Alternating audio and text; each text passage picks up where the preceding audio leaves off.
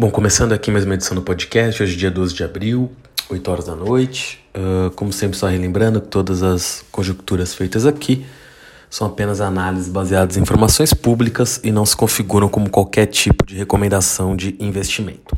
Bom, uh, acabei não conseguindo gravar semana passada, então novamente acumulo bastante coisa, mas vou aqui acabar focando que não tem outra forma nesse começo, mais uns assuntos de fora, e no final eu vou fazer alguns breves comentários sobre algumas coisas mais do Brasil, mas acaba ficando impossível não, não ter um enfoque novamente mais forte ali no mercado e nas notícias, né, de outros países. Para começar, acho que preciso fazer como prelúdio um pouco mais uma vez, né, sobre uh, o conflito lá na Ucrânia, a guerra, porque uh, os impactos dela, além de a gente provavelmente vai ter semanas mais tensas à frente, tudo vem indicando isso, e eu já vou falar sobre isso os impactos de lá já começaram a ser sentidos. Eu vou começar primeiro falando disso, para depois fazer alguns comentários sobre a situação em si. Uh, como eu já comentei aqui algumas vezes, enfim, e, eu falei isso há muito tempo, mas não tem nenhum tipo de mistério nisso, né? Qualquer pessoa que olhasse falaria. Eu digo só porque a mídia começou a falar disso, talvez, de depois que houve a efetiva invasão, né? Mas bastava olhar quem produzia mais coisas no mundo que. É, mi, grãos, no caso, né? Milho, trigo, malte, mesmo alguns tipos de aço. Uh, que a partir do momento da invasão da Ucrânia você poderia ter, além de, claro, commodities energéticas, mas estou falando aqui mais de alimentos nesse instante, que a gente teria um problema a partir do momento, se caso um conflito se desenrolasse, o conflito desenrolou. Hoje, tiver, hoje não, mas entre semana passada e essa, tiveram alguns relatos de que a Ucrânia poderia estar ter armazenado ali, não sei o valor exato, mas toneladas de grãos que ela não consegue exportar agora por causa da guerra. Isso, obviamente, uh, além do problema de que a próxima produção provavelmente vai ser muito inferior, decorrência da guerra que está ocorrendo e das sanções à Rússia, a própria Ucrânia também não consegue exportar grãos que já foram colhidos, né, que já passou da época de colheita. Então a gente vai ter sim um choque de preços que tende a piorar de alimentos. Uh, a gente chegou até a ter algumas sinalizações de que a guerra poderia estar tá chegando ao fim, algumas tentativas de paz, mas o Putin uh, falou ali que ah, que não, não acho que as conversas vão chegar a lugar nenhum. Ontem também tivemos ali algumas sinalizações do. De, na verdade, da inteligência americana, falando que os russos pretendiam, digamos, acelerar ali seus ataques no próximo mês. E depois os próprios russos responderam que pretendem fazer isso mesmo, né, de alguma forma. E aí os Estados Unidos até que pretendia mandar mais armas para a Ucrânia. A Inglaterra também falou isso hoje. Vale lembrar que o Boris Johnson teve lá em Kiev, andou com o Zelensky na rua, fez uma visita surpresa. Ah, uma forma de apoio ali, embora seja mais simbólica do que qualquer outra coisa, né? Que a, a, o Reino Unido está entrando na guerra, mas de qualquer forma, sim, é bastante simbólica, embora uh, o significado real não seja muito além disso, mas ele mostra que o Reino Unido ali, até uma forma também de disposição para o Boris Johnson, que também tomou uma multa uh, na própria, no próprio Reino Unido ali por fazer festas durante a pandemia, mas enfim. Uh, o ponto disso é, hoje o Biden também, eu já vou chegar nas consequências, tá? Mas hoje mesmo o Biden também deu uma declaração que poderia ser chamado de genocídio o que está acontecendo na Ucrânia, mais uma elevação de tom, mas que por enquanto parece que vai ficar nisso. Mas agora indo para as consequências, né?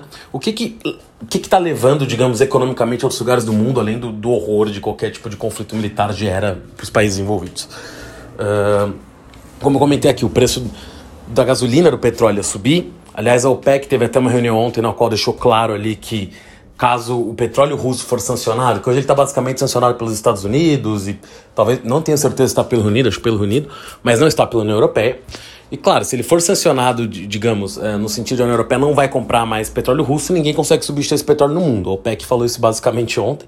Lembrando que a OPEC, né, que são os países da OPEP, no caso, OPEC é só o nome em inglês. Uh, o mais ali, no caso, são tem alguns países, entre eles várias repúblicas ex-soviéticas e a própria Rússia, né? Então, indiretamente, ela também faz parte desse grupo quando a gente está falando da OPEC+, ou da OPEP+. Uh, de qualquer forma, só deixa claro que não tem uma solução aí de, de curto prazo para o problema do petróleo. A própria OPEP hoje divulgou ali que aumentou sua produção menos do que esperava. Se tentam ali alguns acordos com Venezuela, com Irã, mas pode jogar acordo nuclear com o Irã não saiu até agora. E a Venezuela, ainda que saiu um acordo que também não parece tão provável, uh, existiriam limitações para quanto a Venezuela conseguiria explorar no curto prazo, enfim. Então, é bastante complexo um aumento de produção significativo rapidamente. De qualquer forma, uh, esse aumento preços dos alimentos que muita gente, né, e essa análise mesmo, poderia pre prejudicar diversas partes do globo, mas em especial o norte da África e o Oriente Médio, porque são países, por exemplo, o Egito é um país que importa muito trigo da Ucrânia, o Iêmen, então assim, alguns países africanos também. Mas as primeiras vítimas, entre aspas, né, não exatamente do conflito, mas sem sombra de dúvida, o aumento do custo de vida, e, e aí você coloca alimentos e combustível, né, base, e combustível, na grande maioria, não só internamente nos países, né, mas boa parte do comércio uh, globalizado, digamos, né, transatlântico, digamos assim, não é feito por aviões, né? aviões são pessoas, é feito por navios. Então, quando você aumenta o preço do diesel, que é basicamente utilizado em quase todos os navios, você aumenta o preço de tudo. Sem contar internamente, que a maior parte dos países tem rodovias, mesmo os que usam trens, que apesar de ser um meio de locomoção talvez mais eficiente e tal, também usam diesel. Então o preço das coisas vai subir, né? Claro que talvez por caminhão proporcionalmente esse aumento seja ainda maior. Mas o ponto não é esse. O ponto é, esse aumento, não só isso isoladamente, você tinha outros problemas nesse país.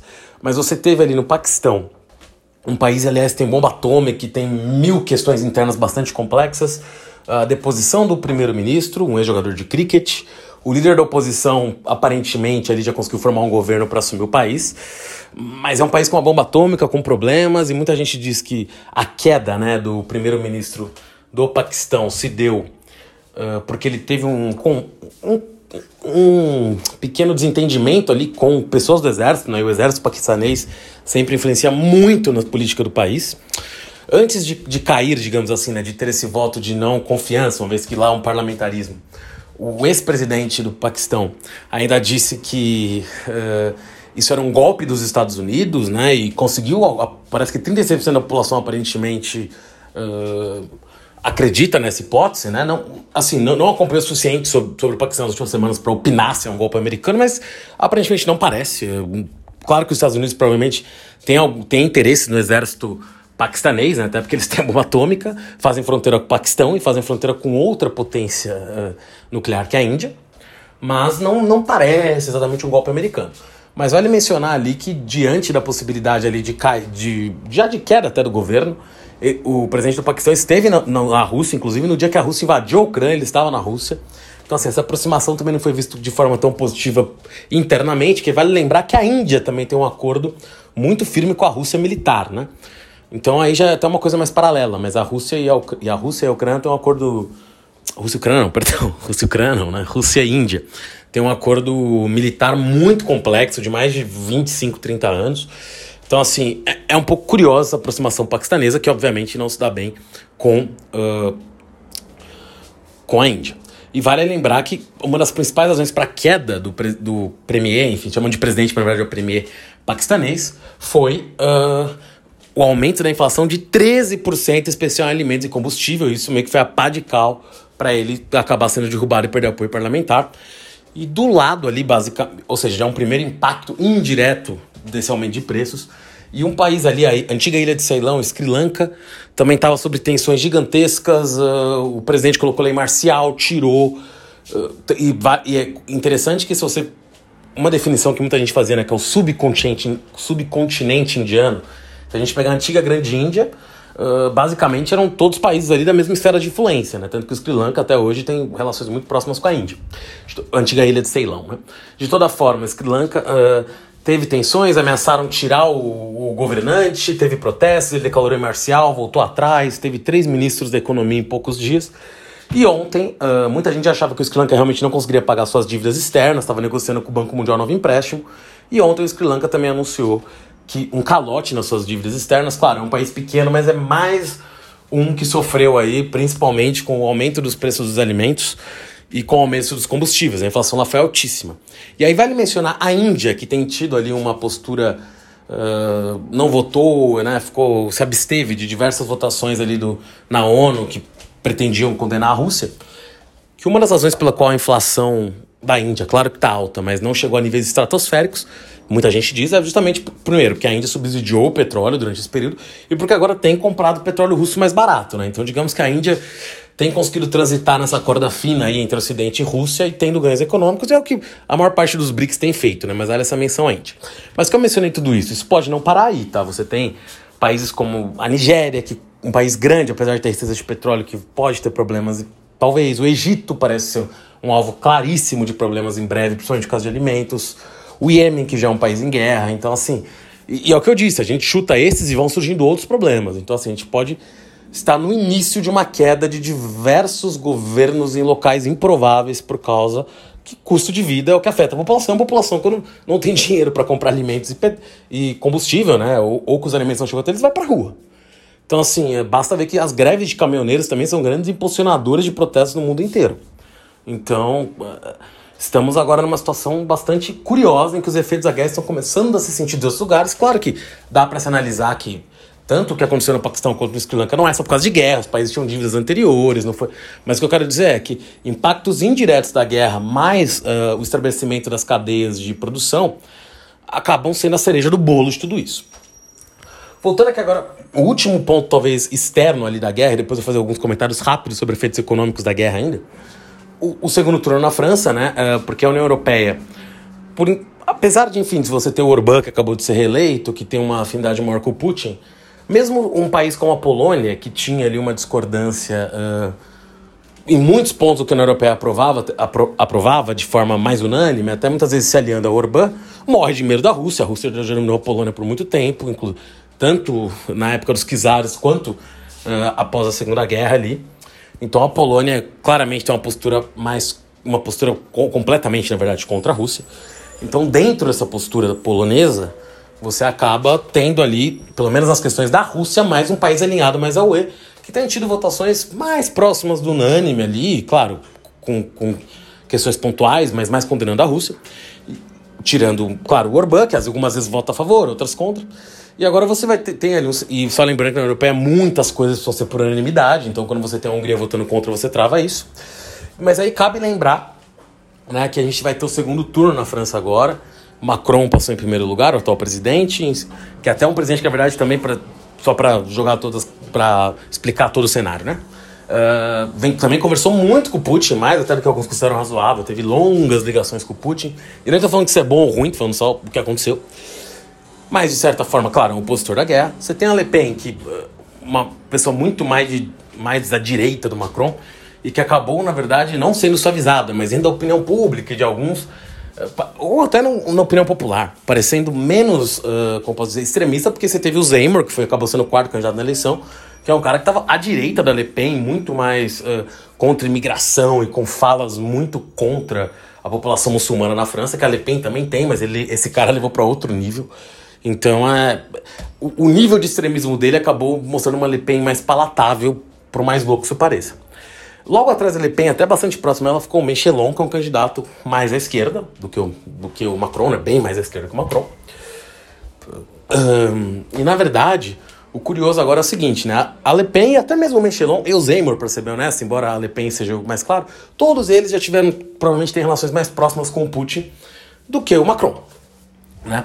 Embora o Macron também tenha ido na Rússia, já passou o Putin, enfim. Todo mundo ali tem algum tipo de relação. Mas, principalmente a Le Pen está no segundo turno. Agora ela tenta diminuir esses laços com o Putin. Mas ela tem sim relações próximas com o Putin. Uh, já teve, né, ao menos, algum tipo de admiração, talvez hoje menos. Ela falava muito de sair da União Europeia, agora já, já suavizou também esse discurso.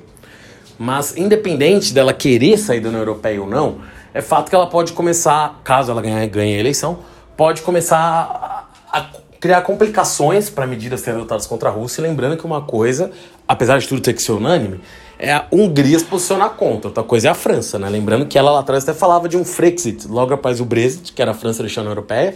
Nessa eleição ela já suavizou isso, tá falando mais de mudanças e tal, mas não de deixar. Mas seria ali um, uma grande ameaça. Essa União Europeia, União Europeia que eu quero dizer assim, né? Essa coesão da União Europeia que ninguém sabe quanto tempo ia durar também. Mas a Le Pen é a primeira face visível de que isso pode não durar tanto numa eleição democrática, ou seja, vão trocar o governo. E na outra eleição, né, já foi Le Pen e Macron, Macron ganhou mais ou menos 65 a 35. Nessas pesquisas já estão dando 40, 57, perdão, 53, 47 para Macron, algumas já deram, deram até Le Pen na frente semanas anteriores. Então, assim, é uma eleição que o Macron ainda parece favorito, mas muito mais apertado do que a última, que foi, foi uma lavada, né? Essa tá apertada. Isso pode ter impactos no que a gente considera. E a guerra pode configurar isso. Vamos supor, se a Rússia aumenta ali um, nas próximas duas semanas, uma ofensiva muito forte que leva mais refugiados, por exemplo, para dentro da Europa. E, claro, duas semanas é pouco tempo. Mas se se sente isso de alguma forma dentro da França, isso pode até ser favorável para Le Pen, assim como também um arrefecimento de ânimos diante das ligações incessantes do, do Macron para o Putin também poderia levar para outro lado, né? Mas o que parece, o, o conflito vai se nas próximas semanas. Claro que é difícil saber exatamente os impactos disso para a França, que tem vários países, entre ela a Ucrânia, digamos assim, né? Tem, ou seja, mesmo que tivessem refugiados, teriam que percorrer um longo caminho para chegar na França. Digo, no sentido disso poder virar uma arma eleitoral. Mas uh, é, é, um perigo que, que tá aí, né? Perigo, eu digo assim, no sentido eleitoral, uh, de a França mudar de, de governo, enfim, e, e ter menos coesão dentro dessa União Europeia. Tá? Então vale a pena acompanhar isso daí de perto também. Indo aqui de forma mais rápida, só comentar que uh, a London Metal Exchange, que é a maior bolsa de metais do mundo, tinha banido ali já uh, produtores russos de ouro, de níquel, salvo engano, mas não tinha feito isso com paládio, onde a Rússia tem 40% do mercado, e com platina, onde a Rússia tem 15%, tá? Refinarias, na verdade, não traders. E essa última semana a LME, é, na verdade, na sexta-feira, salvo engano, é, baniu essas refinarias. Claro que isso não impede que, o, que, o plati, que a platina e que o paládio russo entrem lá, só quer dizer que alguém tem que comprar antes e colocar lá, não vai vir diretamente das refinarias. Mas o paládio, por exemplo, subiu 7% ah, na sexta com essa notícia, então vale a pena ficar de olho como vai ser o desenvolvimento disso. Pode sim levar a um aumento maior.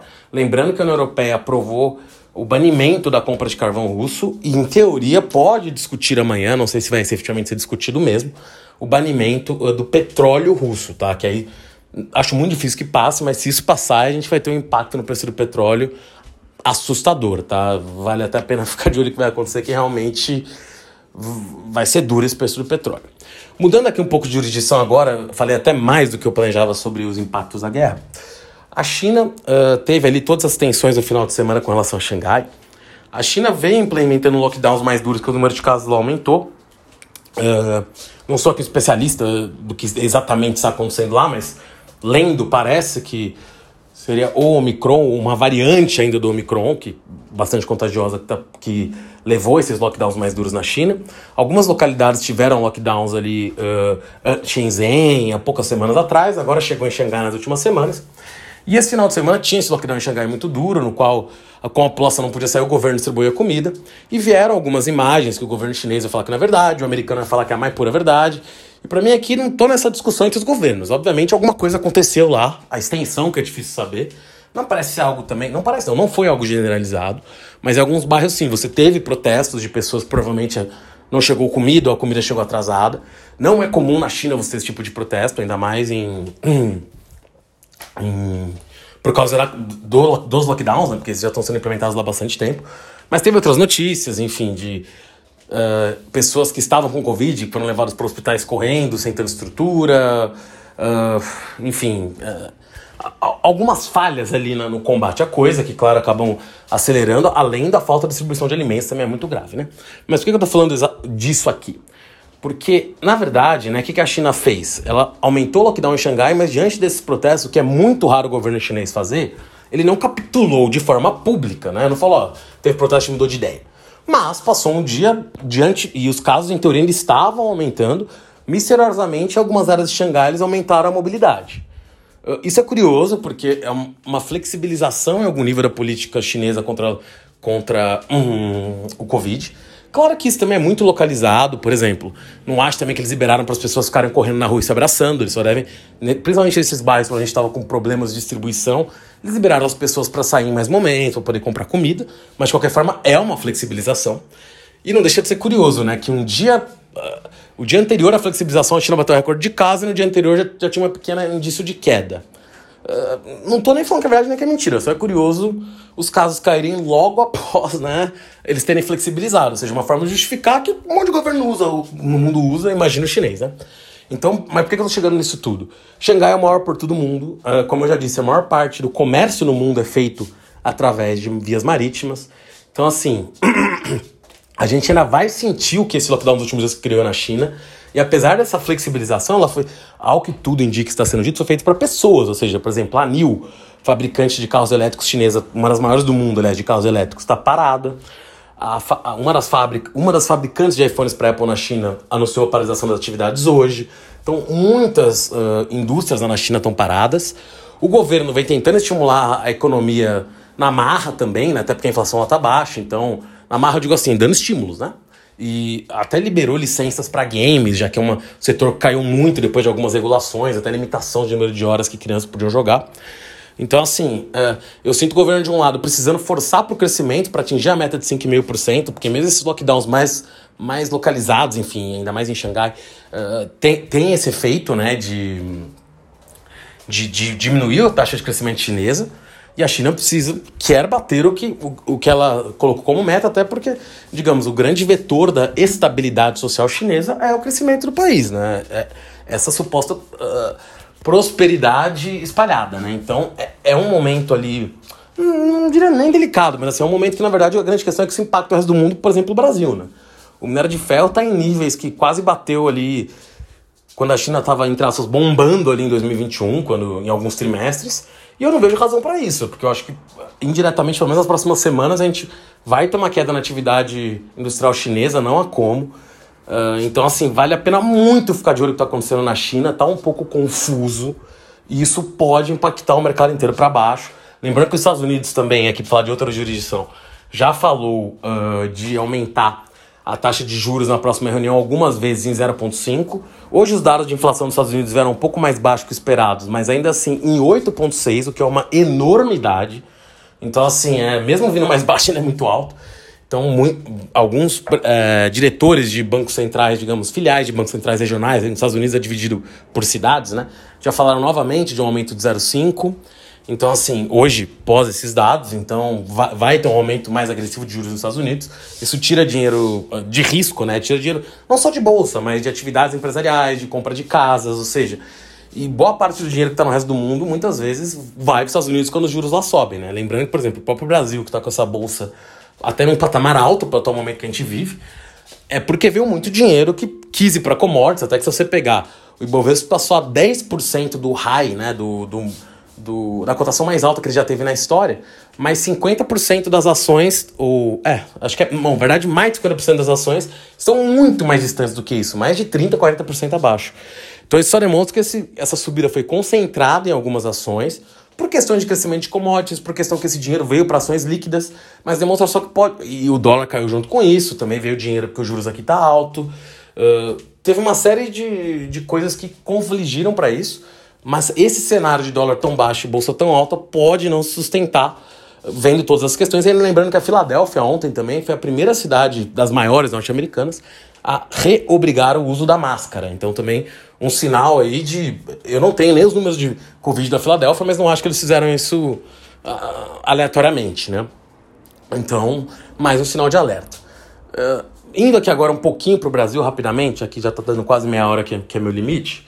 Uh, vou comentar mais uma vez a questão da Vale. A Vale vendeu operações para a JTF Investimentos, a empresa do Wesley Batista, né? A JTF, que é uma acionista da JBS, enfim, ativos ali do centro-oeste de minério de ferro. Na verdade, é, os ativos da região é, centro-oeste da Vale foram, foram para eles por 1,5 bilhão de dólares. Uma venda talvez inteligente da Vale, mas aí você vê mais um tentáculo né, do Wesley Batista aumentando aí. E lembrando só, tá que provavelmente semana que vem um grupo de trabalho na Câmara vai ter que sair com uma fonte de recursos uh, para o piso para enfermeiros, que foi aprovado no Senado, foi aprovada a urgência na Câmara e vai ser aprovado na Câmara, mas precisa de uma fonte de custeio, ou seja, como vai ser pago esse valor. E muito provavelmente, tá? Tem, muitos são contra, mas deve vir sim, ao que tudo indica até o momento, a menos que surja algum crédito ordinário, alguma outra coisa, de um aumento de tributos sobre o setor de mineração, que pode ser tanto sobre o CEFEM, quanto a alguma alteração na lei Candir que veta, tá? Isso realmente é uma coisa muito esquisita. E CMS sobre a exportação de minérios. Então, realmente, isso provavelmente teria que ser revisto de alguma forma. Então, pode ter alguma novidade aí. E, claro, qualquer aumento de tributo, e a Vale realmente, uh, provavelmente, por, principalmente por não pagar ICMS nas exportações, é a empresa que mais paga aí tributos no Brasil. Uh, vale ver o que vai ser revisado aí, né? Provavelmente vai ser algo relacionado ao CEFEM, mas vale pensar também na Lei Candir, o que pode ser feito com relação a esse ICMS aí. Uh, de qualquer forma, uh, seguindo na verdade, né? A JF também está interessada na compra da Braskem, que eu já falei aqui várias vezes que está à venda, chegou a ser vendida para lá o Basel, teve problemas uh, na, em Alagoas com salgema, né? Então, assim, a, a JF parece estar avançando para tentar fazer essa compra, que seria até curioso, né? Que o grupo pecuário, que já tem Eldorado, né? Que tá que é uma das maiores celulosas do mundo, que na verdade eles chegaram a vender, então eles estão no litígio com o comprador agora para não entregar a empresa, mas agora tentando também entrar em petroquímica através de Braskem, compraram ativos da Vale Mineração, então os tentáculos desse grupo crescendo. Nessa disputa pela Braskem também talvez tenha a Unipar, que é uma empresa que gerou muito caixa no passado, mas lembrando só que a Unipar uh, comprou a Solvay em Dupa, que era uma maior concorrente da Braskem, que a Braskem chegou a comprar, e foi uma operação que o CAD barrou, porque falou, olha, eles vão ter muita concentração de mercado, não dá. Então, caso a Unipar comprasse a Braskem, com certeza teria preocupações de CAD, teriam que vender ativos, nem sei se isso conseguiria ser aprovado, mas a Unipar é outro interessado. E são os dois únicos interessados brasileiros. Outros interessados são fundos como Apollo, Global e players internacionais, como a Indorama, por exemplo, que comprou recentemente a Oxiteno. Uh, o alerta que fica aí, não é nem sei se é um alerta, mas o cuidado que o governo deve pensar é que realmente a indústria química que já não era muito nacionalizada, dependendo de quem for o comprador, vai se tornar completamente estrangeira. Uh, claro que tem que ver a forma de composição disso, se não pretendem tirar investimentos daqui, mas até porque a Braskem é uma empresa que tem investimentos no México, nos Estados Unidos, teria que ver muito bem como isso funcionaria diante de uma priorização de investimentos no Brasil, aí, enfim, não regular isso, mas ver como isso iria acontecer, né, já que é algo complexo. Outra operação também que foi ventilada, né, foi a venda da Wilson Sons, que tem ali alguns portos no Brasil, né, principalmente no Rio Grande do Sul, e faz, tem, faz outros serviços correlacionados. Uh, o MS, o, a, a, empresa comprou recentemente a Login, que é uma empresa de cabotagem, recentemente comprada pela MSC, que também agora também queria comprar o Sonsons, ou seja, uma verticalização a mais, ou seja, porque eles já trazem os transatlânticos de fora, ou seja, o transporte intermarítimo, já estão em cabotagem agora depois da compra da Login, e agora querem comprar mais um porto, que se não me engano eles já têm algum porto no Brasil, mas provavelmente não é concorrente dos portos da Wilson Sons. Uh, tá difícil ali chegar num acordo de valor, mas é mais uma, uma possibilidade aí de, de risco, né? De, não de risco, mas de, de uma aquisição para um estrangeiro de um porto aqui no Brasil. Enfim, lembrando que a gente também teve a concessão da Codessa recentemente, ainda querem estar fazendo o Porto Santos esse ano. Então, vale atenção aí no que vai acontecer nesse setor tão importante para entrada e saída né, de, de produtos no país. Bom, uh, é basicamente isso. Provavelmente, possivelmente, vou gravar outra semana, porque pode ter acontecimentos aí uh, que vão ensejar isso. Acho que tem muita coisa para acontecer. Por exemplo, caso aconteça esse embargo ao petróleo russo, caso a gente tenha novos desenvolvimentos da guerra ou na China do lockdown, eu volto com mais uma edição. Será que foi um pouco mais resumida, que tinha muita coisa para falar. Mas agora. Uh... Mas de qualquer forma, se tiverem mais coisas, eu volto aí. Beleza? Valeu, até a próxima.